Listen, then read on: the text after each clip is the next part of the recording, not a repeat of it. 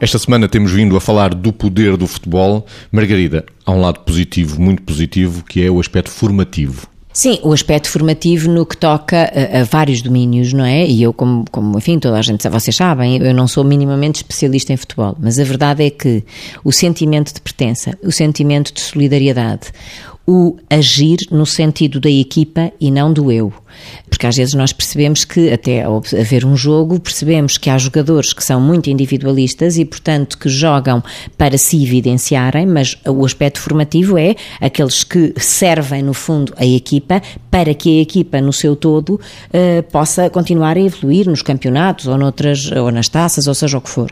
Portanto, o aspecto formativo maior de quem está dentro do campo é o sentimento de pertença, o trocar o protagonismo individual pelo benefício da equipa.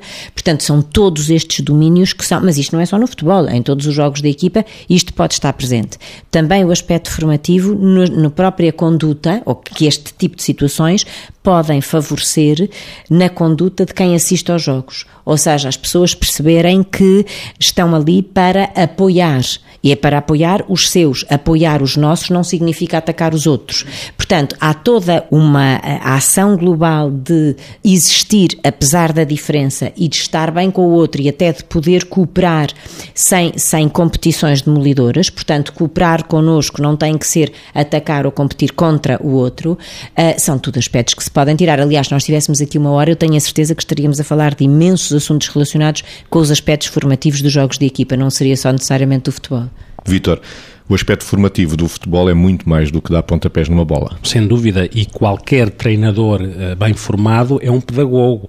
E eu pratiquei futebol e senti isso. Fez parte da minha formação aquilo que foi o, o meu caminho através do futebol.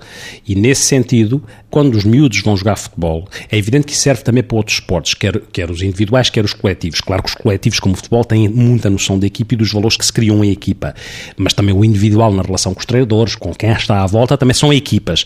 Mas os valores que são criados e que são desenvolvidos e que são potenciados no futebol são valores que são fundamentais, na minha perspectiva, para serem replicados na vida.